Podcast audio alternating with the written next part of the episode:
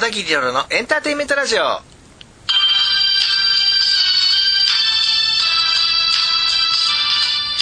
昼間聞いている人はこんにちは。夜聞いている人はこんばんは。小田切ロロです。1週間のご無沙汰皆さんいかがお過ごしでしたか？先週の寒いから一転して暑いなぬくいなという1週間でした。てかその関東地方ではね気温が20度ぐらいまでいっちゃいましてね。暑いなっていう。2月に暑いなっていうのはどうなのかなと思いますね。やっぱり今年は暖冬だな。この分だと夏来るのも早そうだな。今年も5月ぐらいには部屋に冷房を入れる日が来るかもしれません。先週まで寒い寒いだったのにもう道端にねちょこっと残っていたはずの雪もねもう全部溶けてね春ももう前の前に迫ってるなという感じがいたしました。そんな今週は G1 フェブラリーステックスがあります。その前にお便り紹介しましょう。ハンドルネームきまりさんいつもありがとうございます。ロさんこんにちは。何この暑さは？え寒い？体調おかしくなりそうです。体調いかがですか？まあ、基本的にはそのまだ激アツっていう感じじゃないんでギリギリ保ってます。今週はフェブラリーステークスですね。レモンポップや牛バテソウルがサウジカップに出走。フェブラリーステークスはどんなメンバーになるだろうと思っていましたが、キングズソード、エレデットルーゼル、そして地方からミックファイヤー、イグナイターが参戦しますね。ああ、よかった、とりあえず。オメガギネスが予想オッズ単勝3.1倍で1番人気以下、ウィルテのテセオーロ、ドライレート続くでしょうと、ある予想だと見ました。オメガギネス来る？あと、ミックファイヤーやイグナイターはどうなんでしょうか？個人的には、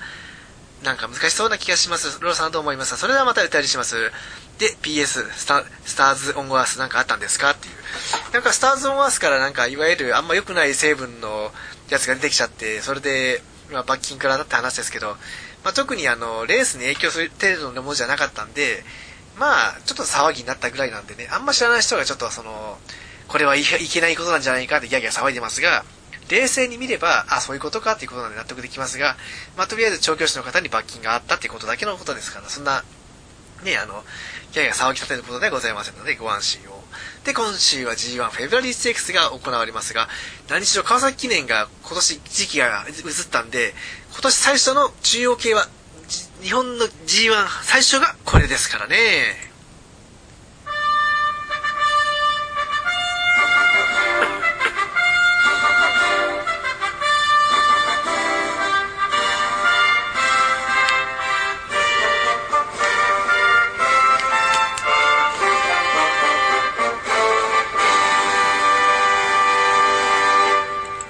川崎記念の時期移動もいいけど、やっぱりその、今までとちょっと今年は形態が違うからね、なかなか難しいところでございます。さて今週は G1 フェブラリーステークス、昨年はレモンポップが圧勝した中で、内年に切った名称ハリオが3着に突っ込んできてわしは大外れとなりましたという感じでね。まあでも、それさえ除けば案外去年は人気通りでね、昨年も、まあ、上位人気そこそこで決まっておって、最近はそうだね。そこ、エアースピネルが2着したカフェファラーが勝った時って俺、ちゃっかり当ててたんだったな、3連服。うん。なので今回もね、まあ、テ B6 買えば3連服で引っ掛けて万馬券っていうのはあるんじゃないかなと思います。現在の一番人気ですが、えー、っと、オメガギネスですね。4.3倍。でもこれなんか変動しそうですね、ちょこちょこちょこちょこと。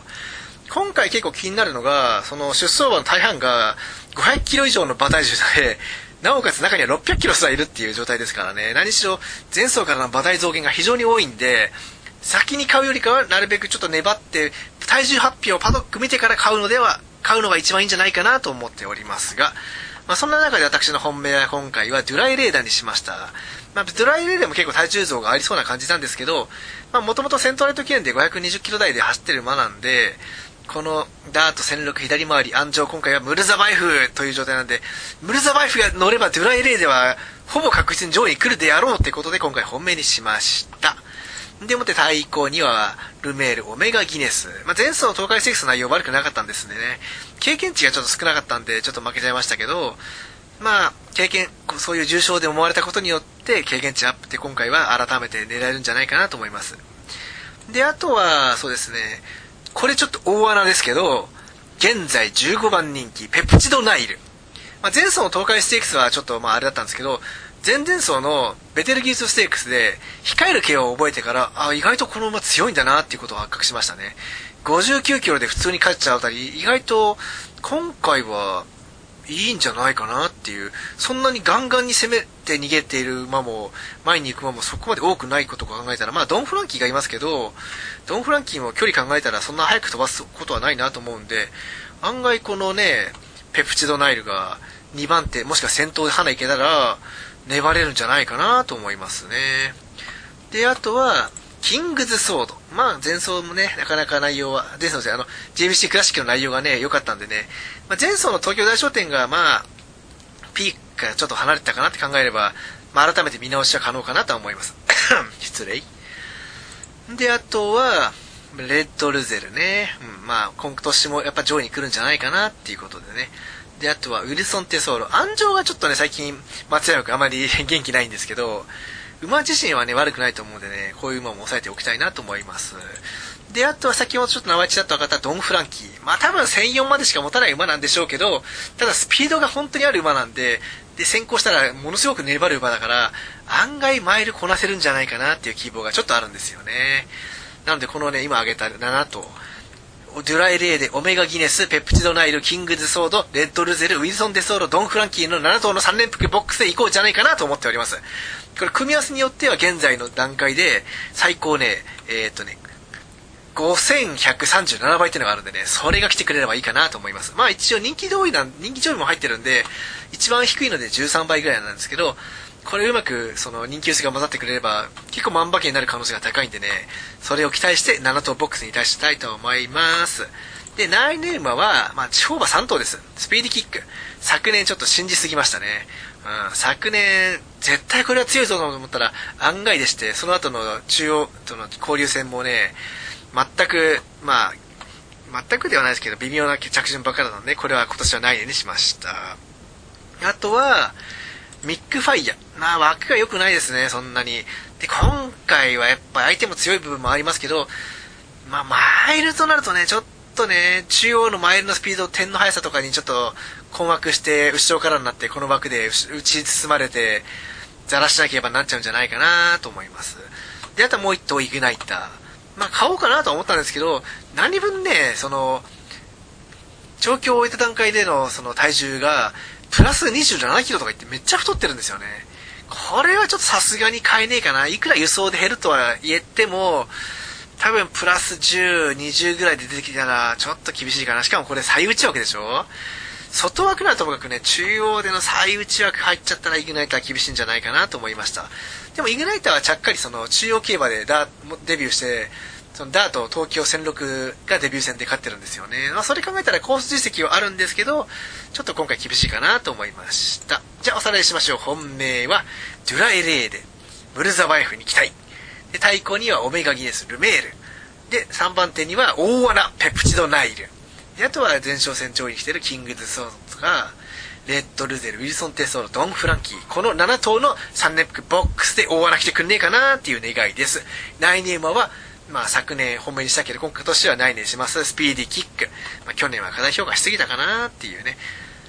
で、タイで、もう一頭来年はミックファイヤー。枠も良くないしね、案外装築なんじゃねえかなっていうね、気持ちもありますね。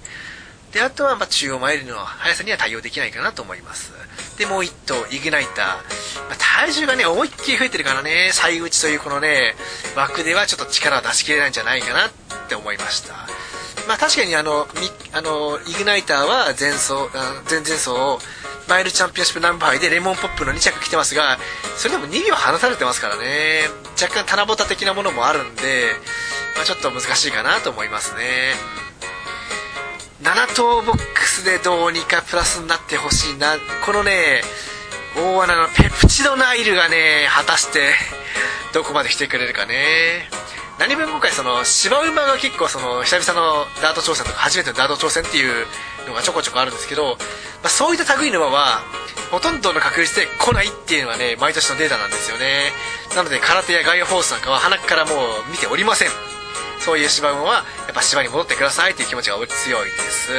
今年最初の G1 当たるといいなそれはまた来週の金曜日にお会いしましょう。お相手は小田切奈良でした。バイバイ。See you next week 一頭あと大穴あげるとしたらね、豊かの石風かな。これはね、副賞買っと、副賞買とかワイド買っとくと面白いかもしれません。